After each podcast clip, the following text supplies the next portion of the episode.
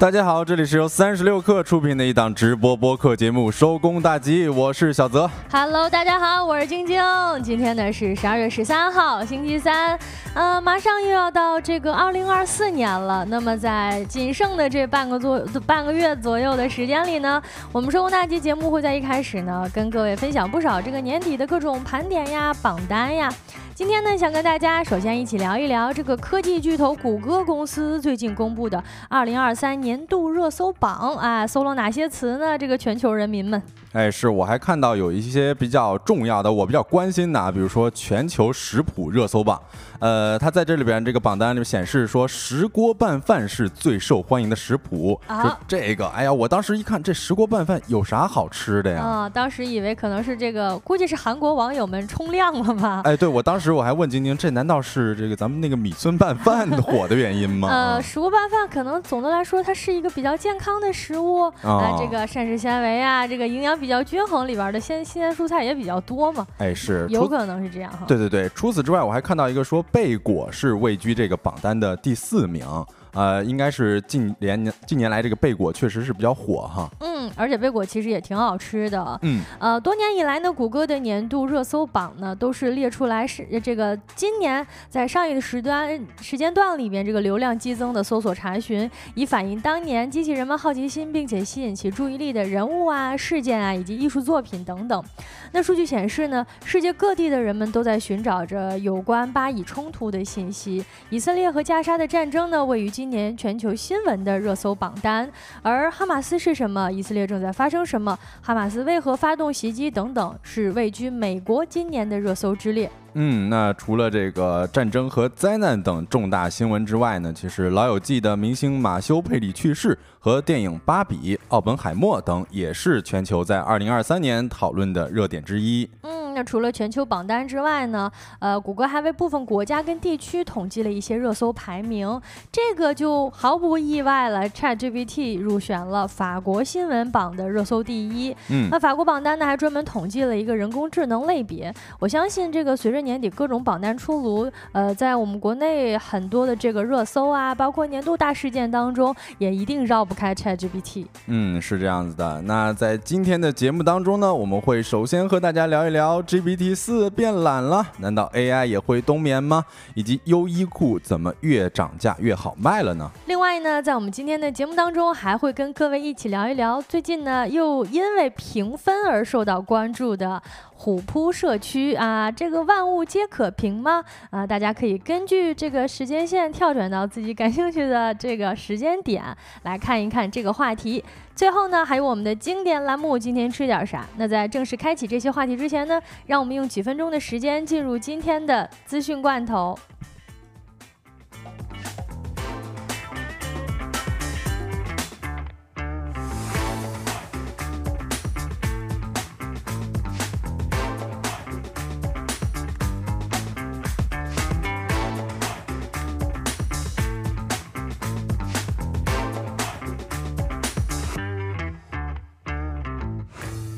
Hello，各位，欢迎回来，一起来品尝一下今天的资讯罐头，新鲜不新鲜？来看第一条消息。近日呢，中央网信办发布通知，要开展为期一个月的“清朗”整治短视频信息内容导向不良问题的专项行动，将围绕着短视频领域多发频发的乱象来集中整治三类突出问题。一类呢是短视频传播虚假信息的问题，那其中呢包括摆拍制作虚假的短视频，呃，技术生成虚假短视频，以及罔顾事实、篡改造假。第二类呢是短视频展示不当行为的问题，那其中呢包括。一些擦边行为、打造低俗人设、网红恶意营销以及展示高危行为。第三类呢是短视频传播错误观念的问题，那其中呢包括挑战公众认知底线和传播错误的价值导向。通知要求呢要加强短视频平台的管理，会着力解决短视频平台算法价值导向存在着偏差、优质短视频呈现不足等等问题。这个相信我们各位这个短视频忠实用户们应该能够感觉到啊，有的时候好像。确实，很多内容在以点赞、转发等等的这个量化指标，给他们像这样类型的内容不停的倾泻流量，反而好像确实是需要平台进行干预一下。嗯，是，我觉得这个整治确确实实是非常的的紧迫啊，因为其实有些短视频的创作者他不太知道自己的观众到底是谁。你包括我自己有一个呃上小学的弟弟，他可能经常会看一些短视频，有些短视频它传播的能量都不是很正哈，所以我觉得这个确实整治还是迫在眉睫的。那我们来看第二条消息啊，董宇辉。这是一条关于董宇辉的事情，在十一月呃，在十二月十一号晚间呢，高途佳品的直播间被东方甄选主播董宇辉的粉丝刷屏了，直呼东方甄选送来的泼天富贵，你们要接住啊！与前一天的二点七万人相比，当天有六十万人涌入高途佳品的直播间。这个高途佳品呢，也是东方甄选的竞品。董宇辉粉丝之所以涌入高途直播间，其实是在向东方甄选叫板。他们认为东方甄选背刺了董宇辉。此前，东方甄选的小编在评论区表示，董宇辉关于吉林场次的小作文是由团队撰写的，这让董宇辉的粉丝们觉得这是对董宇辉的不尊重。这一事件冲击了东方甄选当天的直播业绩。十二月十一号，东方甄选直播间观看人次只有八百一十八万，而此前三天的这一数据呢，在一千两百一十万到一千六百九十一万之间。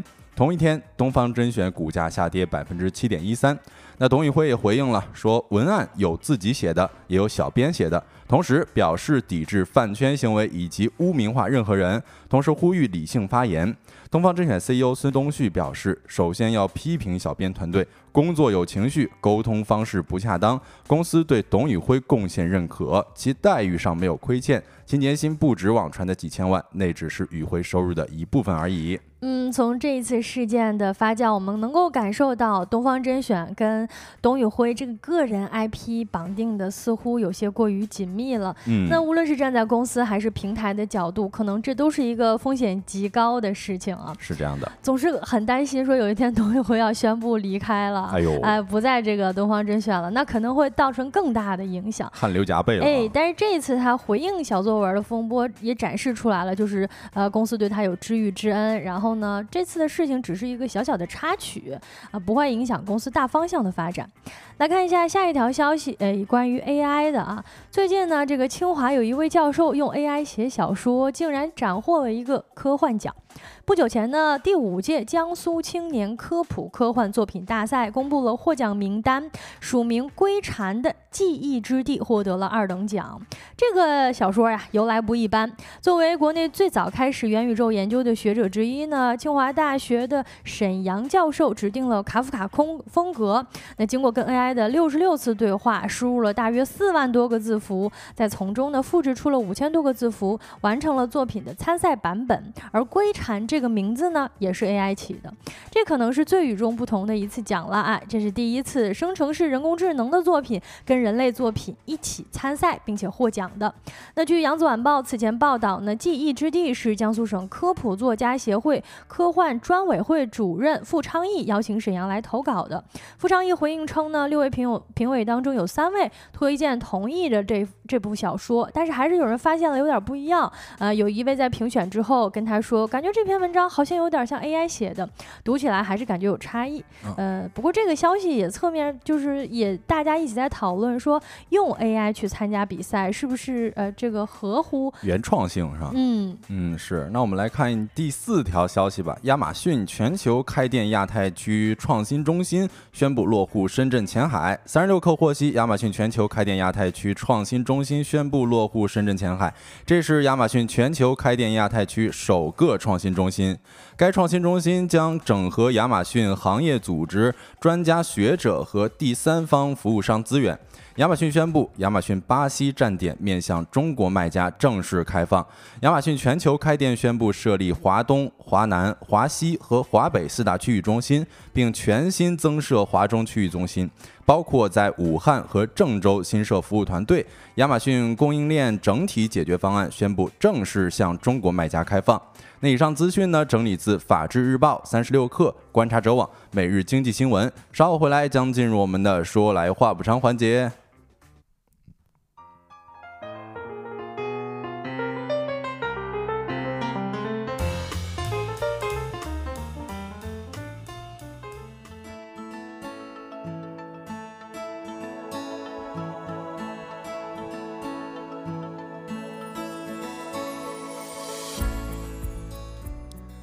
好，进入到说来话不长环节之前呢，先欢迎一下我们的听众朋友啊，汪小喵、蒲公英、秋木，还有南以及秀才，还有哎呦太多了，佳期这些，非常欢迎各位来听我们的直播。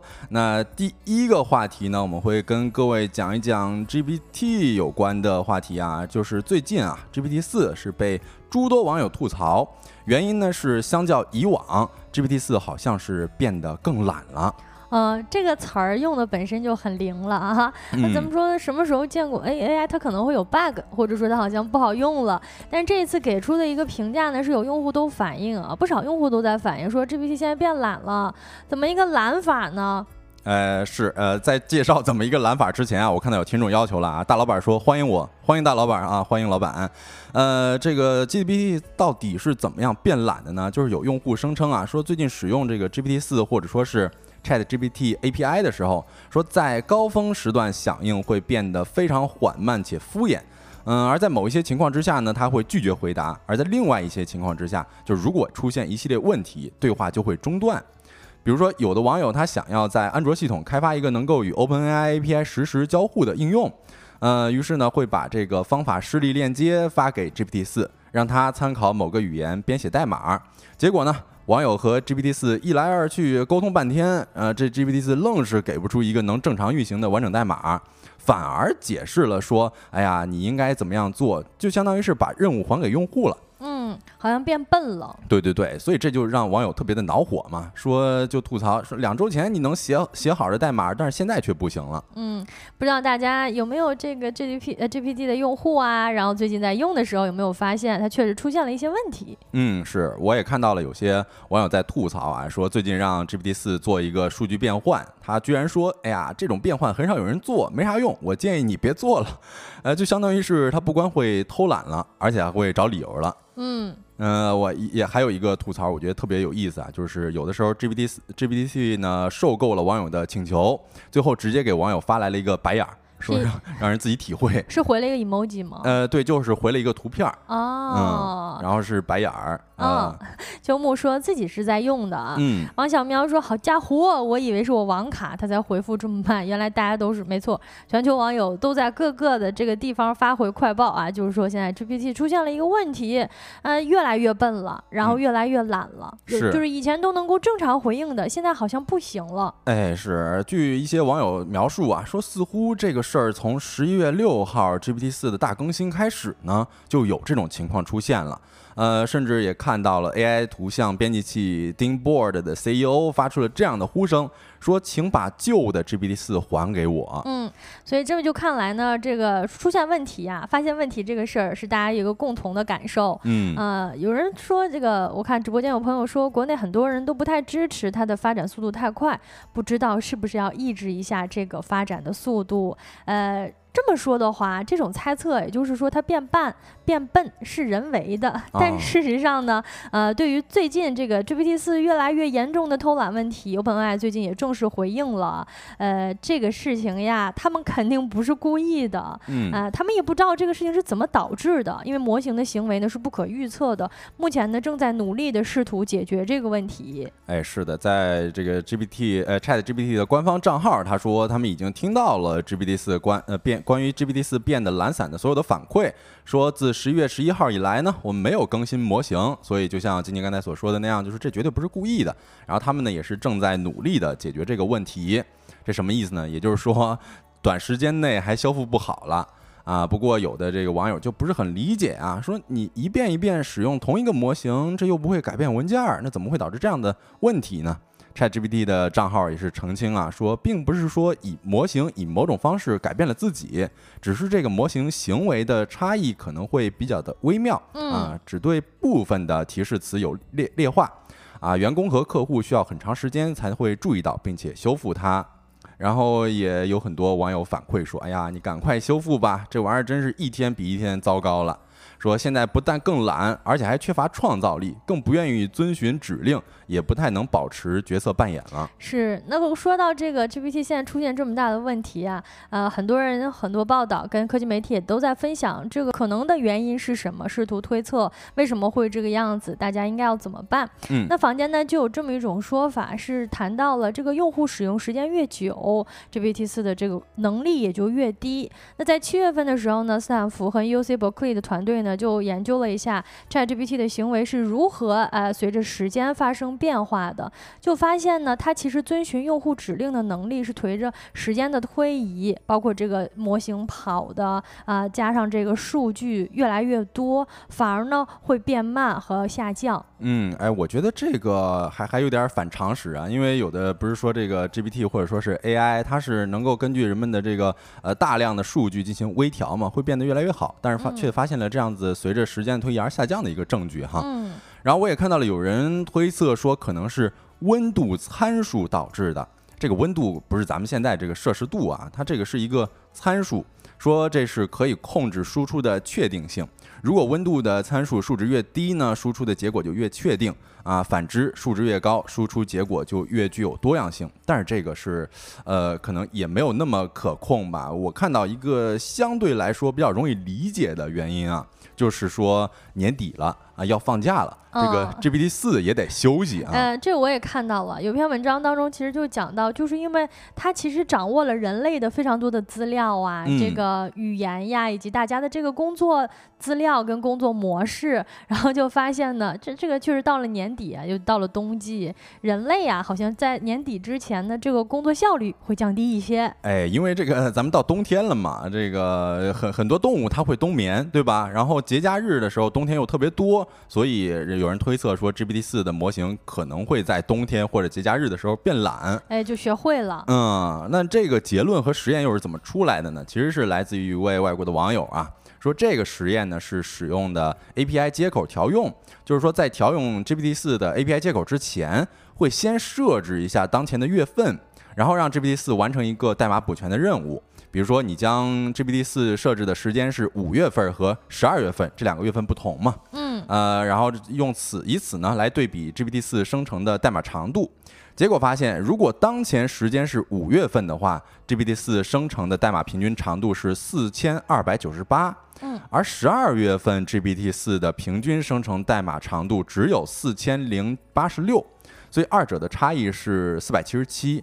那如果用这个 T 检验来来算的话，这个 T 检验其实就是用 T 分布理论来推论这个差异发生的概率，从而比较两个平均数的差异是否显著嘛。嗯。啊，做这个 T 检验之后呢，P 值呢是小于二点二八乘十的负七次方的。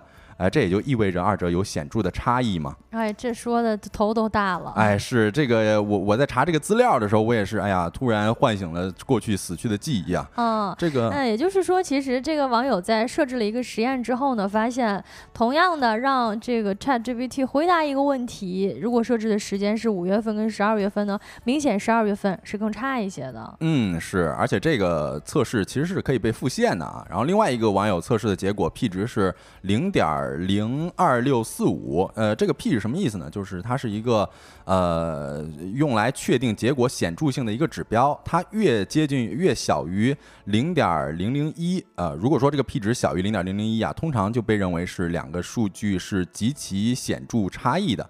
呃，那所以这两位网友他们所测出来的 P 值呢，也都是非常之小的，呃，也就意味着这个结果是呈现出一个显著差异的嘛。嗯。而这个生成代码的长度变短，与之前用户反馈模型懒散的结论是一致的。呃，这虽然说这并不是一个多严谨的一个科学测试啊，但是我觉得它提供的这个视角还是值得大家讨论的，因为呃，刚刚金妮也说了，其实这个大模型本身也是有特别多的网络数据。然后进行这种大量的无监督微调得到的嘛，呃，如果网络它呃在这个能够得知说人们在节假日的时候其实是不太讨论工作，或者说在节假日在冬天的时候能够表现出某种比较懒散的特质的时候。那应该有可能会影响到模型的行为啊，也就是说，它就真的智能到学习到人们的一个工作规律了。嗯啊，另外呢，根据 OpenAI 官方的一个说明呢，在十一月份之后，模型是没有变化的。但是这么普遍、公众且大规模的反馈，结果变差了。然后，那如果没有变化，系统没有变化的话，其实影响的只有一个日期了，就是到十二月份。是，所以这感觉还是挺说得过去，挺能理解的哈。嗯呃，那我。我们说了这原因是什么？那怎么样解决 GPT 四变懒的问题呢？嗯，首先也是有很多网友提出来了自己的方法啊，有一个是道德绑架法，说 GPT 四现在写代码比较爱省略嘛，然后代码块中间一般会用文字描述断开，所以我们人类呢，用户呢就需要多次的复制粘贴，再手动补全，这就很麻烦。有一位开发者 Dennis，他想出来的办法就是告诉 AI。你请输出完整代码，我没有手指头，操作不是很方便啊。在这个告诉 AI 这段话之后呢，也是成功获得了完整的代码。呃，我甚至觉得我们想到的或者我们找到的这个问题呀。这个网友 Dennis 他分享的这个答案跟办法呀，实际上就是在跟 GPT 比懒 啊，就是反正你现在不是变懒了吗？那我就跟你直接，我更极端，我现在这个我跟你说啊，我手指没有了，哎，对我坦白了，哎，我手指没有了，你多给我打一点字啊。是是是，我觉得这个也确实是挺好玩的哈。然后另外还有一个就是金钱诱惑法。就是有网友利用金钱来诱惑他，并且用 API 做了详细的实验。嗯，实验结果显示呢，说提示词当中如果加上“我会给你两百美元小费”，哦，啊，这个 GPT 四的回复长度就增加了百分之十一。好现实啊！是，如果给的这个小费比较少，刚才是两百对吧？现在我给你二十，嗯，那它就只增加百分之六。哦，它这还有区别呢。是，他知道两百美元跟二十美，虽然不是真给，对，但你即便是口头上跟他说，他也是有用的。对对对，而且还会取决于你给的多少。嗯，而且如果明示说，哎呀，我这次问你问题，我不会给小费。啊，那 GPT 四就会减少百分之二的回复。嗯，哎，那我如果要是跟他，比如说我我我跟他说我给他升职呢？哦，那说不定会给你增加百分之二十。哎，说不定。对，我觉得还挺通人性的。有的时候你这么一想，嗯，主要咱们还是灵活运用，然后在使用 GPT 的时候呢，来试一试给他画大饼。嗯，这个秀才说给你一个亿给我飞，我觉得这有点难办哈。呃，然后这个根据网友的一些解决的问题，其实 A 十六 Z 的合伙人也总结出了一个终极的自定义指令。嗯，啊，分别是也不是分别吧，他是把所有的都总结成为了一个，就是呃 COT 思维链加道德绑架加情绪价值加威逼利诱。啊，就是所有活儿一起整。是，然后说表示，如果说呃不是把这个指令一输出的话，一输入的话，可以让 GPT 回到既耐心又全能的高光时刻。所以这个是怎么弄的呢？就是你登录 GPT Chat GPT，然后点击左下角的账号名称，进入一个自定义说明，在你希望 Chat GPT 如何回应的框中加上这段话，分别是深呼吸，一步一步的思考。如果你失败了，可能会有无辜的人遭到伤害。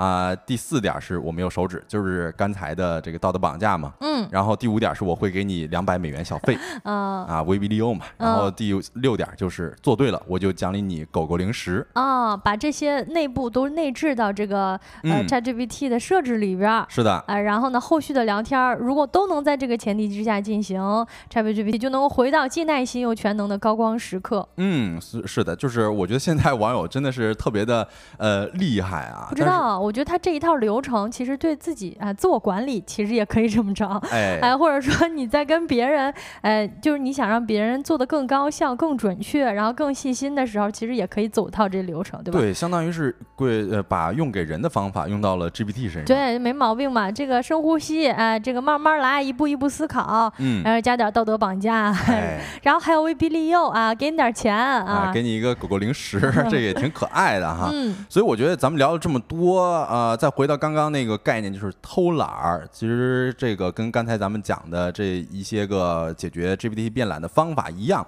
就我觉得这些个概念用在 AI 身上还挺奇特的，就好像说 AI 拥有了咱们人类的感情一样，说时不时的摆烂，以宣示自己也是有情感的。嗯，而诸多用户总结出来的这些方法，也是在告诉人们说，道德与情感的约束，好像是让。GPT 四重回巅峰的一个有效方法。呃，那么话题到这里边，也想要问一下大家是怎么看待这件事情的？你在使用 AI 的过程当中有出现过类似的 bug 吗？也非常欢迎各位在评论区分享各位的看法。那这个话题我们就跟大家聊到这里。下一个话题呢，我们会跟大家聊一聊涨价的优衣库怎么还越卖越好了。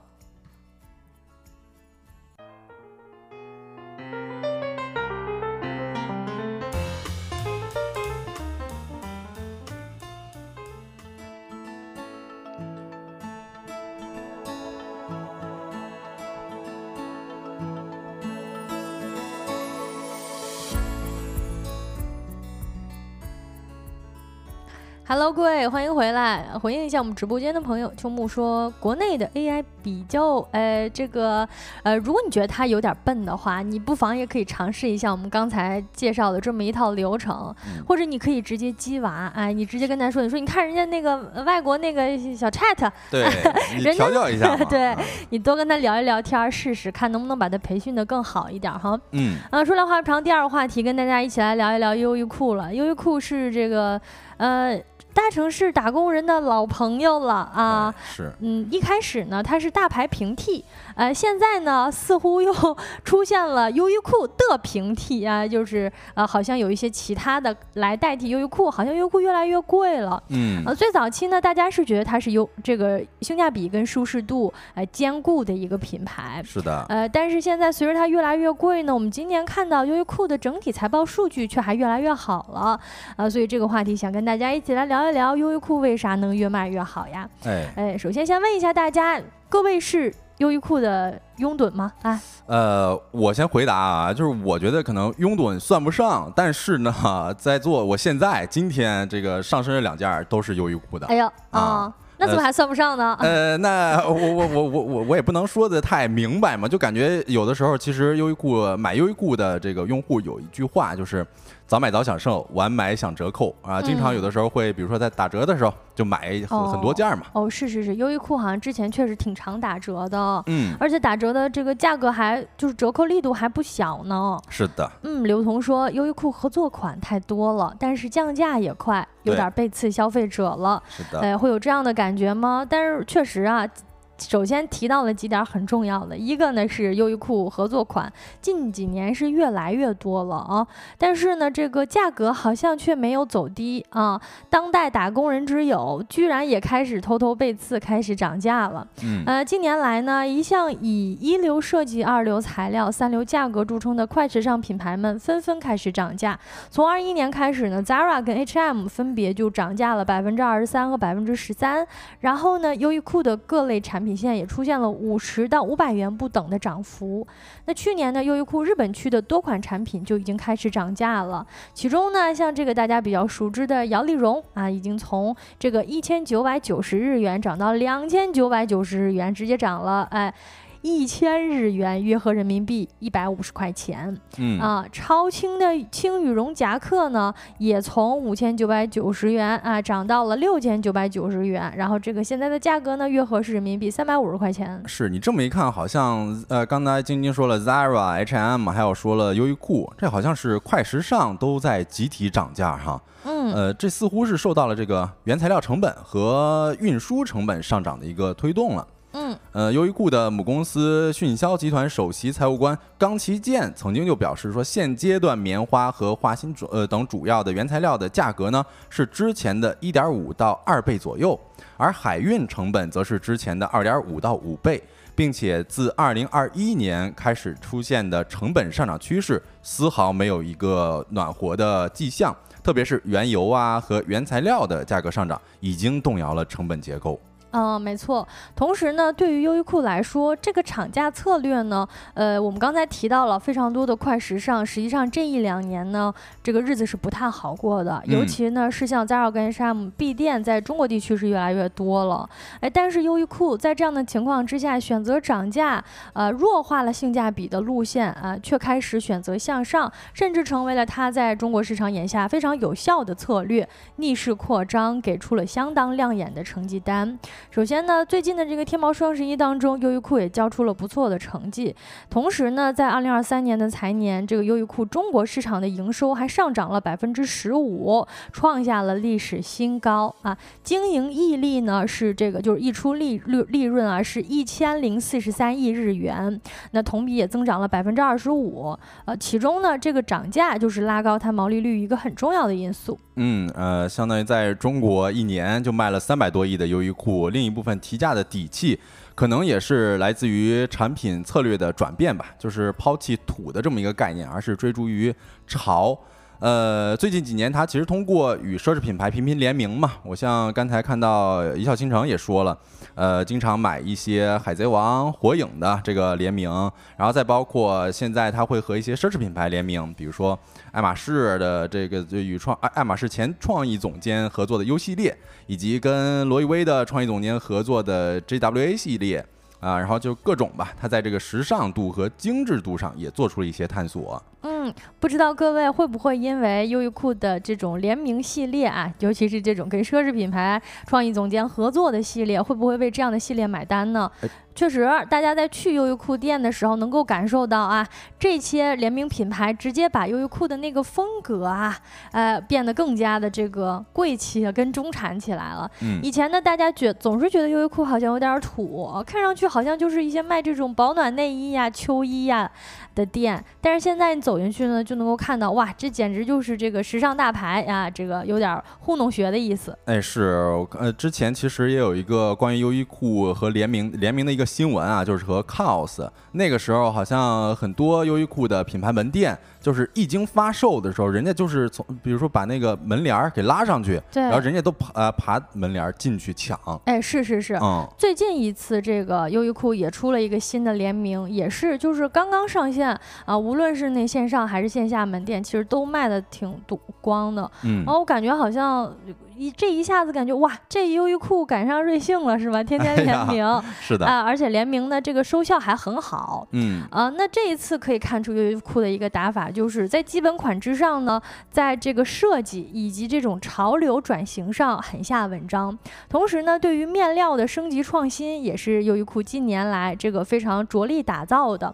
迅销集团董事长这个前任董事长了哈，刘景正在今年年初接受日本经济新闻采访的时候就表示，随着现在这个经济大环境如此啊，消费者变得更加节省了。在这样的情况之下呢，品牌跟产品的质量的重要性就愈发凸显了。他没有选择。走性价比，呀，他说消费者越来越节省了，在这个时候，大家是更在意这个钱花到什么地方了。他觉得这个消费者会选择更加优质可靠的品牌。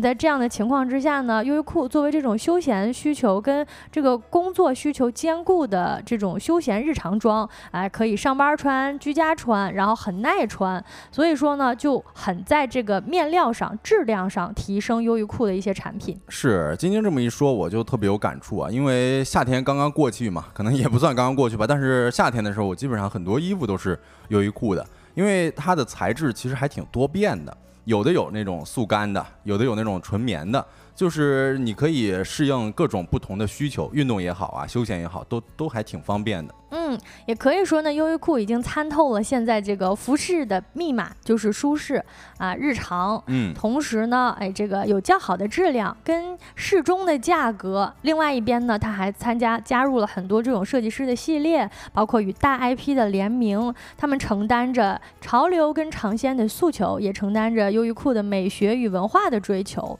呃，刚才我们直播间的很多朋友都在跟我们分享优衣库之所以畅销的原因，也问一下大家啊，如果你买优衣库的话，或者你曾经买过优衣库的话，你其实最看重优衣库什么？呃，我先说吧，因为我确实优衣库衣服还真挺多的啊。我首先我是觉得优衣库比较符合我的一个审美吧，因为我会觉得它的衣服的款式相对来说比较简单啊。我就是比较喜欢那种基本款的衣服，可能也不需要说特别花里胡哨啊，颜色什么的，就基本上都能够满足我的要求了。而且它的质量也是有保障的嘛。是大家好像都挺看重，像质量啊，像这种款式其实更简单一些的。嗯，我弯令说店铺的运营模式让人感觉很自在，没错哈。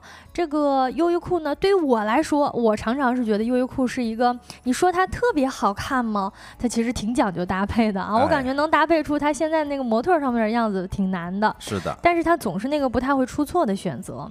那优衣库一开始它的定位就是基本款嘛，基本款也就试图就是也就。就直接保证了它具有一个穿越周期的能力。那它的这个百分之二十的库存剂量呢，就能够满足百分之八十的用户需求。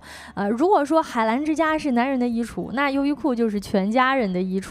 哎，说的还真挺对的。因为其实大家就是各个年龄段，你都能在优衣库买到合适的衣服。小朋友啊，这个爸爸妈妈呀，甚至上了年纪的老年人也都有合适的衣服跟款式。嗯。那在经济周期往下掉的时候呢，基本款就成为了刚需。按，人口总量在哪儿，大家总要买衣服。呃，然后呢，好像还更在意质量一些，买一些实穿的衣服。呃，这个时候呢，优衣库就这个优势就凸显出来了。嗯，是，包括晶晶刚才念听友关令说，店铺的运营模式很让人自在。其实这个也是我的一大感受啊，因为你每次进优衣库的时候，你可能听到的就是一句“哎，欢迎光临优衣库”，就这种，但是他不会跟着你。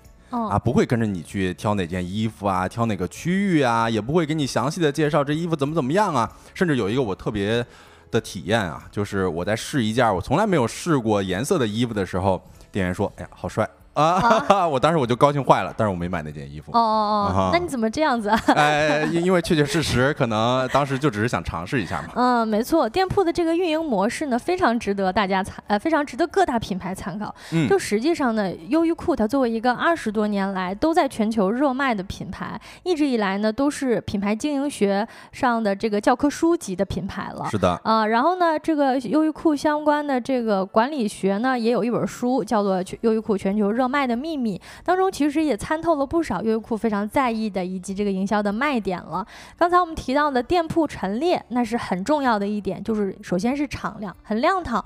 然后呢，你想找衣服和找款的时候，其实也很方便。最重要的是呢，你有非常宽裕的自我选择的环境，自由选择，没有什么推销，甚至毫无推销。我有时候如果想找一件衣服，就是如果说我看到挂着外边的衣服，我想找它，其实我都找不到店员。对你得问啊。哎，我感觉店员其实都很。很很忙碌，他在忙他们的，对，忙忙着整理衣服。嗯，我不知道这有没有可能是像日本这种人文环境，它就处于一种边界感很强，哎，就是都很害羞，然后我也不跟你说话，你也不跟我说话，有可能，有可能，哎，反而更适合现代年轻人出去买衣服一个购物的需求。嗯，再加上呢，它里面摆放的这个非常整齐，甚至有点像超市，那清晰明了，也能够节省你买东西时候购买跟思考的时间。是的，另外一点我觉得也是值得一提的啊，就是其实优衣库还挺注重。服装的高科技的，呃，有一句话说，优衣库是卖衣服里边最会做科技的，是科技公司里边最会卖衣服的。呃，就单提我现在穿的秋裤吧，它就是 Heatech 的啊啊。这个二零零三年呢，优衣库和世界面料巨头东丽公司在当时开创性的联合研发出了这个 Heatech 产品的原型面料嘛。其实当时就是发售的有吸湿、发热和保温功能的冬季男士内衣。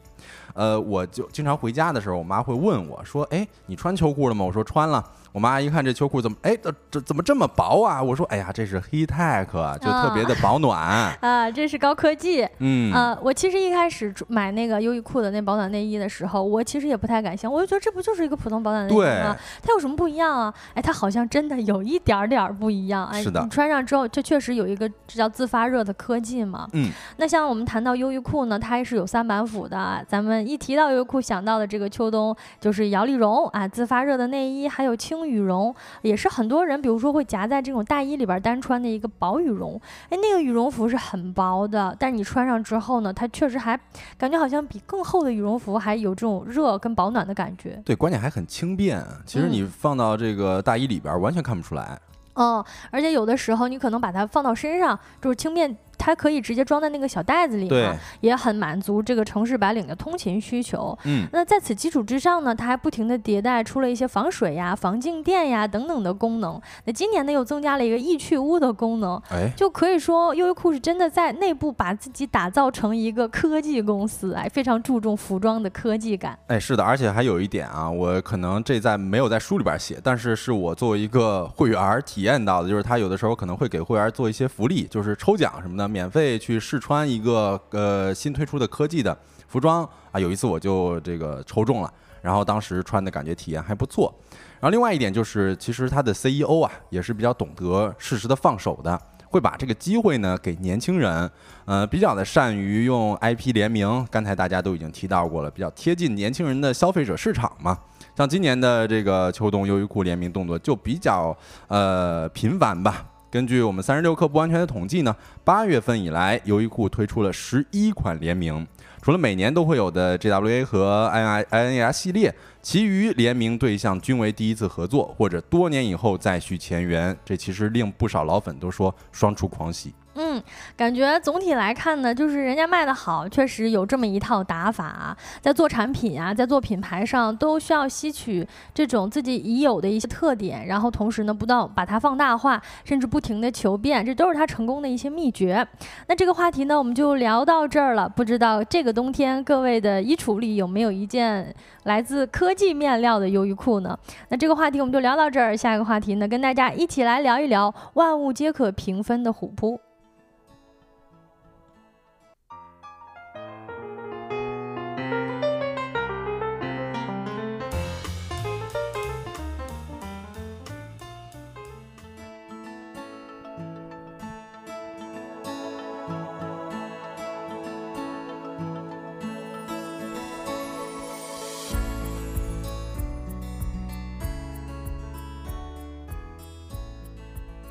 Hello，大家好，欢迎回来啊！来，我们聊一聊，在虎扑什么东西都可以评分了啊。首先问大家一个问题啊，大家用过虎扑吗？用过的可以扣一，没用过的可以扣二。啊、这个大家跟我们一起来回答一下吧啊！我本人这个打扣一个二，哦，这没用过是吧？嗯 我其实也没用过啊、呃 然后我也看到秀才说没用过啊，然后秋木说想起来了，广东大学排名，你嗯向风很潇洒说一，这是用过的哈。嗯，呃，用过的话也可以问一下大家，没用过的也可以问一下大家，就是大家对于虎扑的印象是什么呀？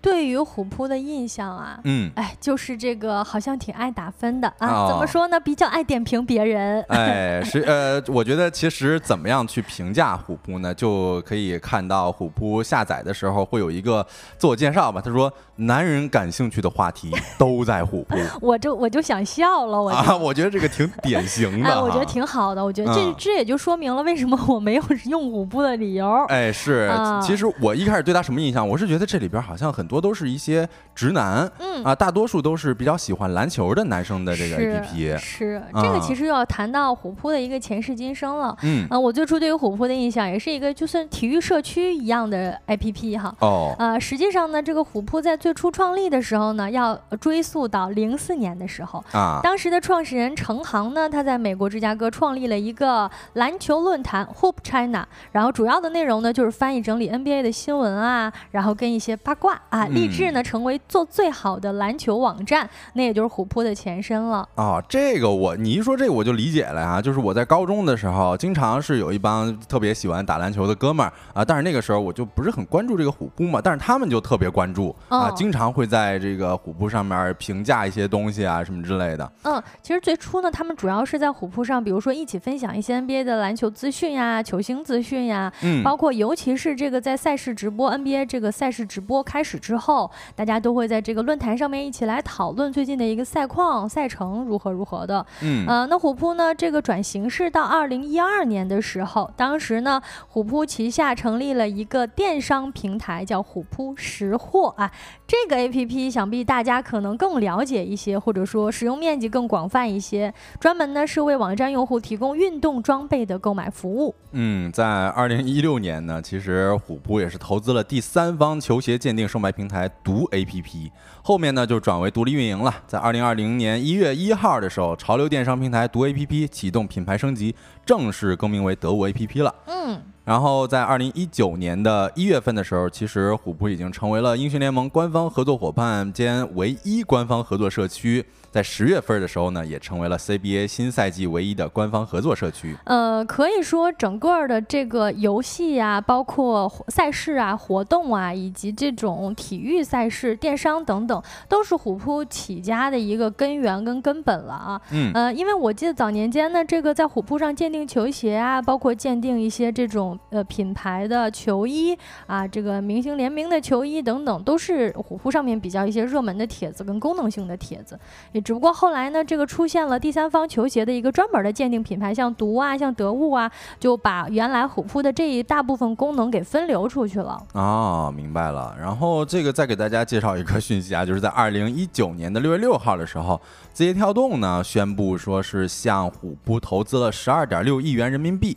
持股比例是百分之三十，双方呢会围绕内容互通和内容创作者协同服务展开全面的合作。这其实是虎扑迄今为止获得的最大的一笔融资了。哦，现在等于等于咱们又知道了一个新知识点儿，原来这个虎扑是自己系的。哎，是，其实简而言之啊，虎扑步行街呢可以看作是生活的一个大杂烩了，就是在这么一个。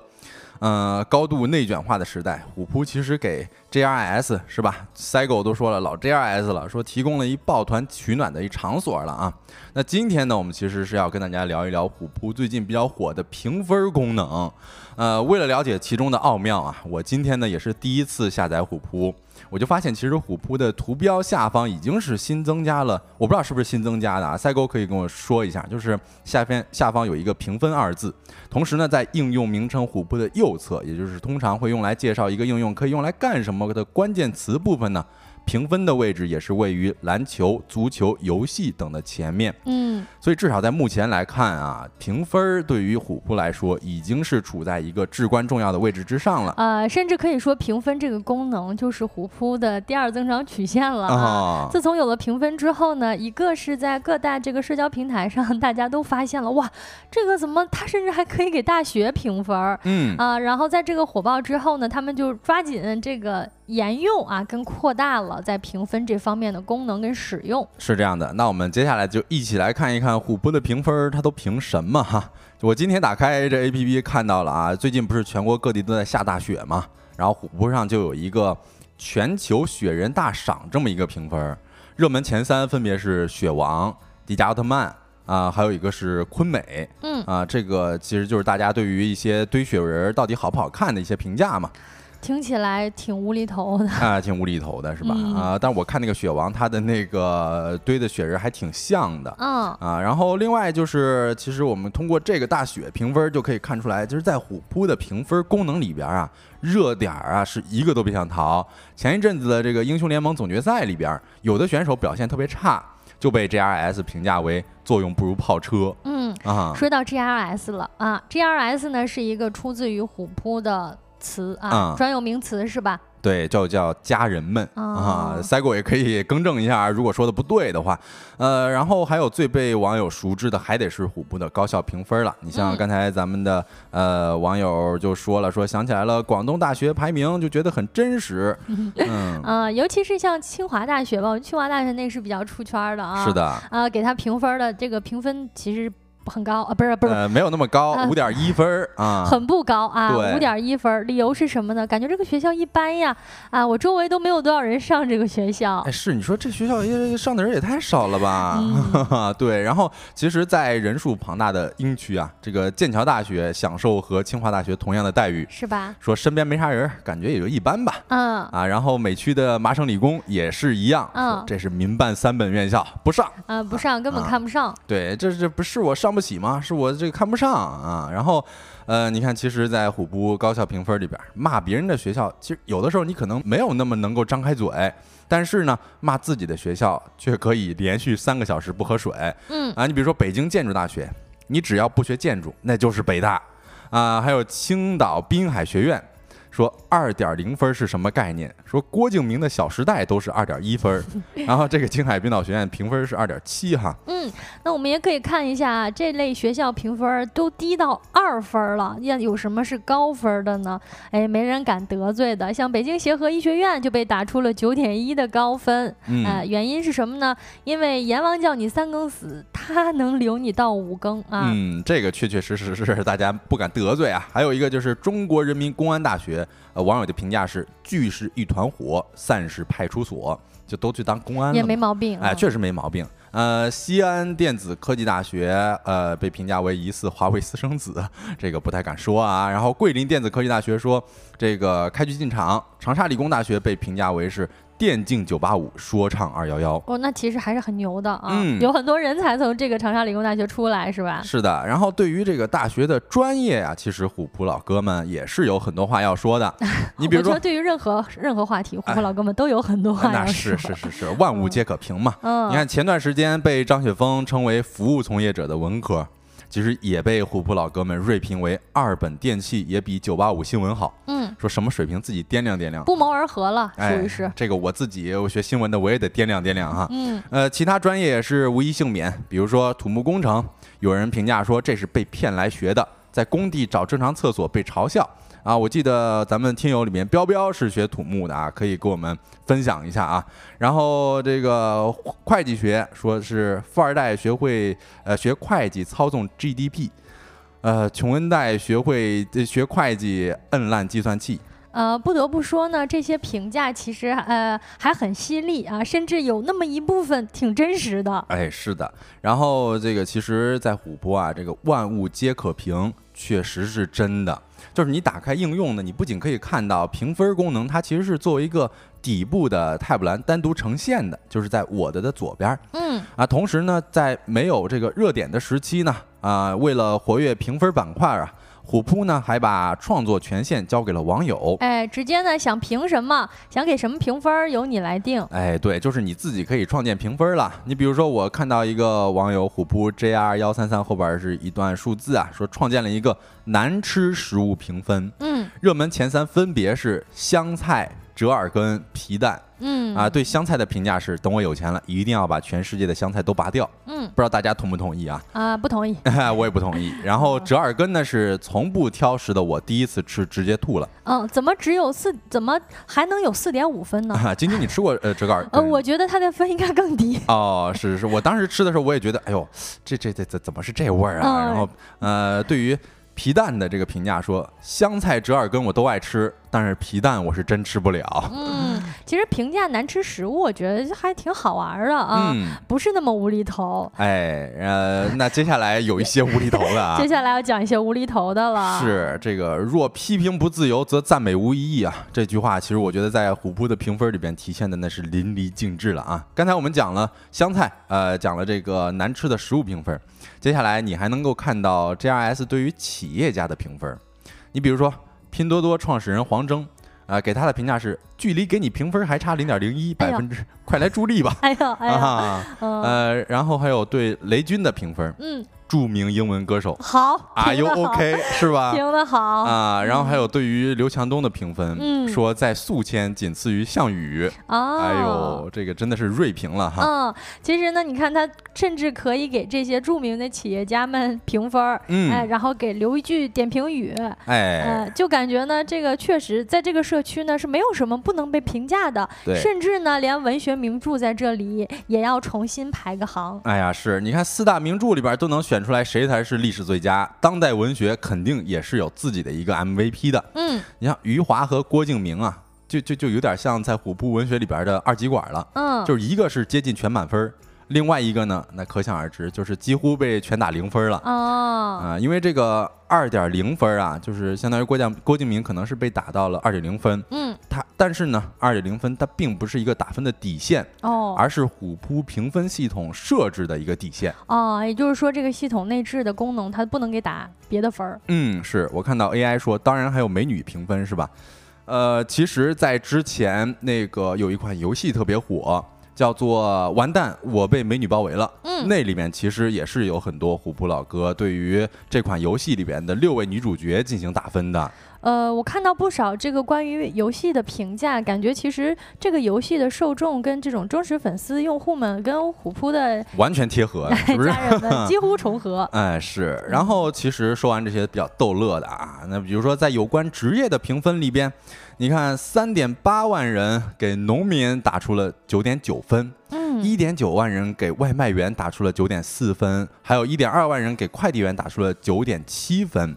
他们在评论区都写到啊，说我是农民的农民和工人的儿子，是最普通的百姓养大的人。嗯，在这一套评分系统里，感觉到大家的三观还是很正的。哎，还挺感动的哈。然后另外，其实还有人给网红打分，呃，有二点二万人给网红打出了二点三分。然后演员呢，啊，也被这个一点三万 JRS 打出了二点九分。嗯，像之前疯狂小杨哥，还有李佳琦，也是在虎扑上面被集体的审视。嗯，呃，我觉得其实可以看得出来吧，就是这帮老哥啊，都比较的敢评。同时，哎，我看晶晶都有点憋不住了。嗯，我觉得很认同，确实很敢评。对，同时评价也特别的直接嘛。嗯，呃，昨天也是看到一个文章，是那个 NG 的文章里边，也是总结了一番。说虎扑的 JRS 呢，是一群很难概括的动物。确实是。嗯，他们既是油腻的、色情的、令人厌恶的，同时呢，也是柔软的、脆弱的、多愁善感的。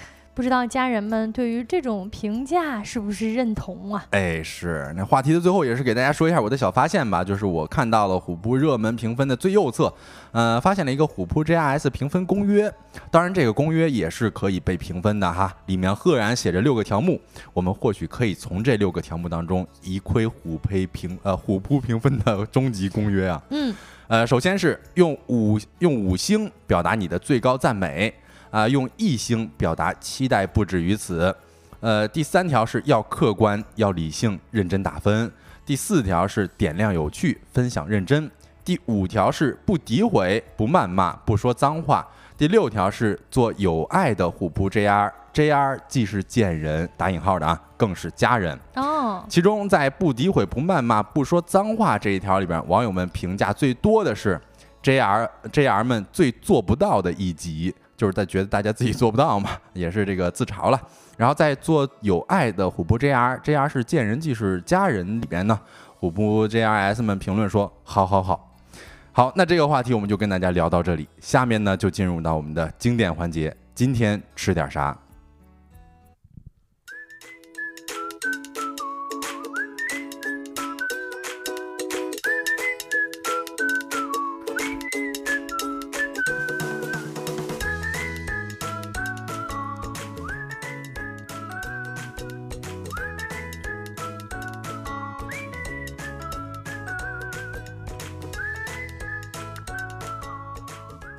？Hello，各位，欢迎回来，一起来到今天吃点啥啦？今天哎是北京，我昨天跟大家预告到了嘛，包括其实今天呢也想跟各位一起分享啊，北京今天是一直雪落纷纷啊，一整天都在下雪。是的啊，那在下雪的时候呢，这个总要吃点极致的暖锅了。哎，说想吃暖锅，哎，但是呢，这个暖锅当中最极致的是什么呢？呃，本来是想说是不是找点这个呃火锅啊，这个咕噜咕噜的那种，咕嘟咕嘟的汤啊，其实这方面的内容呢，我们。在节目当中给大家推荐了不少了，特别多啊！在今天呢，就想跟大家一起推荐一个最极致的，哎，那就是铁锅炖了。哎呦，这个真的是啊，进入到晶晶的专业领域里边去了啊！跟大家一起分享一下铁锅炖啊。在很多东北人的概念里呢，这个初雪不应该是配炸鸡跟啤酒的，而是要配一顿铁锅炖大鹅。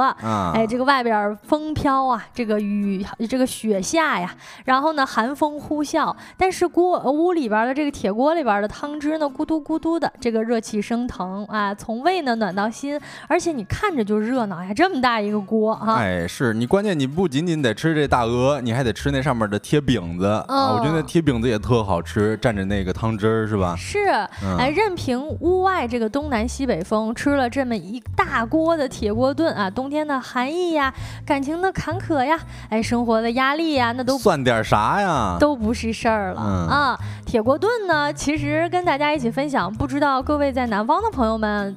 有没有吃过呢？啊，其实呢，它看起来啊，这个名字就比较朴素了，铁锅炖。那你这就里边这个名字里边只有一个锅啊，跟这个做法，那里边炖什么呢？实际上呢，铁锅炖又叫乱炖，是东北地区的一个传统的菜肴了，起源于闯关东时期啊。因为大家知道东北是天寒地冻的嘛，那人们为了抵御严寒呢，就会把家里边常见的食材呢，全部都下到锅里边一起炖煮。嗯，呃，广义上来说呢，只要是用大铁锅炖出来的菜，菜就都叫铁锅炖了。但是在东北人眼里看来呢，还是有细细的不同的吃法的啊，像什么炖大鹅啦、炖小鸡呀，还有排骨，还有鱼啊，这个炖鱼也是这个铁锅炖非常呃有有特色的一种做法。嗯，我看到咱们的听友里边其实还有很多没有吃过的啊，你看像万炼、像秋木，他们都说还没听说过，第一次听说还没有试过啊，那你这次听说那肯定有福了嘛。是我们节目好像那个南方的听友还真的挺多的。嗯。哎，不过我也想问一下晶晶啊，就是像铁锅炖大鹅、炖小鸡、炖排骨、炖江鱼，这里边你最喜欢吃哪一种啊？我个人。啊，我个哎，真的好难选择啊，因为他们确实是各有风范啊，不太一样。但其实我个人最推荐大家第一次尝试的话，可以从炖鱼开始尝试。哦，是吗？嗯，因为炖鱼呢，这个锅里边啊，这个鱼肉是非常鲜的啊。有的时候可能吃排骨啊、吃大鹅啊，或者吃小鸡儿这种，大家会觉得这个肉可能炖的时间有点久了。吃大肉的话，大家可能不太习惯。但是很多南方的朋友，我相信你们肯定都是对鱼毫不陌生的嘛。啊，吃。吃炖鱼，然后这个鱼里边还下一些粉条，吸饱了这个炖过鱼的汤汁之后啊，那是相当有味道的啊。这个考量还是特别的在理的哈。那我个人的话，我可能会首选这个铁锅炖排骨。因为我觉得，哎呀，虽然说不只是排骨了，其实大鹅啊、小鸡啊、江鱼啊这些，它们的分量都是很足的。但是就我那天吃的一次的经验的时候呢，我是两个人一百多块钱，然后那排骨基本上，呃，就吃了一半不到，嗯，特别特别多，而且那个排骨那个汁儿啊，就特别的浓，是，呃，而且里边我不知道有没有一些放那个面的。就是那个面，我吃起来也特别好吃。什么面？呃，忘是那种粗的面条，我有点忘记那叫啥面了。粉条啊，也有粉条，但是也有面啊。那我没听说过，那没听说过 没听说过，哪有铁锅炖里边放面条的？那那那可能我吃的那个里边放了那个面条。哦，有可能是他自己独特的一个创意，因为现在确实这个店越来越多了嘛，然后也有很多不同的做法。那实际上呢，我们都知道铁锅炖是东北的一道特色菜，但实际上呢，东北有三个省，三个省呢，这个铁锅炖的食材跟味道。好像也有一些不同的差别，呃，给大家细细小稍微讲一下吧。这个像黑龙江呢，它是一个被鱼围绕着的成分啊，因为它有非常多的江啊，像这个嫩江啊、乌苏里江啊、松花江，还有牡丹江。那丰沛的水系呢，就使得铁锅炖鱼在黑龙江地区是大行其道的。呃，据说呢，这个没有人 能拒绝哈尔滨人炖的一个铁锅炖鱼啊。而在这儿呢，吃鱼也是能，因为就是鱼肉非常的。肥美嘛，然后炖起来呢，这个风味也非常好啊，确实啊，你看星辰说了啊，为为为为我撑腰了，你看人家说有铁锅焖面是吧？有的特别好吃。啊，旋风九日说也有手擀面，我那吃的应该就是焖面了。哦，我当时觉得确实特别好吃，而且分量也特别足嘛。嗯嗯，我看到前面有朋友可能没有见过这种吃法的，然后把它称为大杂烩。其实你把它称为大杂烩呢，也没错啊，确实是如此。嗯啊，因为实际上呢，我们东北人在冬天可能吃上这么一大锅，哎，里边呢有肉、有菜、有碳水，哎，边上还要贴上饼子，实际上一顿就吃这么多就差不多了。啊，刚才提到像黑龙江呢，其实吃鱼更多一些。啊，那像辽宁呢是靠海的，像什么丹东啊、大连啊、营口啊等等的滨海城市啊，会有非常多的海鲜，也是他们这种铁锅炖的特色。比如说这个放点儿这个什么小鲍鱼呀，哎，这个虾子啊进去，也能够保留铁锅炖的精髓，同时加入了鲜味儿，也是沿海地区人民因地制宜的一个智慧。哇，这个我还没吃过呢啊，哪哪天真的得去辽宁试一试，它放海鲜的铁锅炖是啥味儿哈？呃，估计可能反正价格会高一些了，但像刚才小泽说的，你上次去。吃两个人吃了那么一大锅，还剩了不少啊！因为大家都知道，东北菜其实就是量特别特别的大了。哎，一个是本来量就大，再一个呢是，如果说咱们坐在一桌吃这么一大锅，那你这锅里边量就会更大一些。它不是那种可点的，就是一道菜两道菜，而你点这么一锅，实际上分量就是很大的。明白了。嗯，有朋友说看起来是酱油色的，确实是因为这个大鹅呢，它大差不差，但是味道确实会稍微有点咸了。嗯啊，那吃一般吃这个炖大鹅的时候呢，需要非常搭配一个东北菜里最健康的菜系啥呢？——蘸酱菜。哦，经典。哎，蘸酱菜呢，吃的就是这个纯的青青蔬菜啦，比如说像什么这个小萝卜呀，呃，这个黄瓜呀，以及一些这种小葱，还有生菜等等的，来蘸酱爽口，配上。嗯，呃，我看到这个任然说，怎么讲的内容跟直播提醒不一样啊？我们这期节目，我们这节目呢，收工大吉，其实是有三个环节的啊。首先就是这个资讯罐头来给大家讲一些小资讯，然后第二个环节呢，就是说来话不长，会给大家挑选热点、商业、生活三个方面的话题。接下我们现在正在讲的，啊，就是随着节目的尾声呢，我们会每天呢跟大家推荐一个美食。那今天聊的，今天吃点啥？就是铁锅炖，因为也快到下班时间了嘛。嗯也推荐大家有机会的时候，在下班之后啊，去品尝品尝来自世界各地我们推荐的美食。毕竟打工人们每天发愁吃点啥，确实是一个挺难的事儿是啊，啊。那今天随着这个我们节目的尾声到来呢，这个晚来天欲雪，不知道大家有没有找呃，要不要去找一下这个附近的铁锅炖尝一尝呢？要啊，一定要啊，是吧？呃，那以上呢就是今天节目的全部内容啦。啊、如果你有任何的话题投稿或者想要了解的事情，都可以搜索一下我们收工大吉小助手的首字母拼音，添加我们的微信，我们会拉你进我们的听友群。那最后说一下我们节目的 slogan：太阳下山了，你什么都没错过。我是小泽，我是晶晶啊，期待明天的同一时间跟各位再见面，祝大家收工大大。吉，拜拜。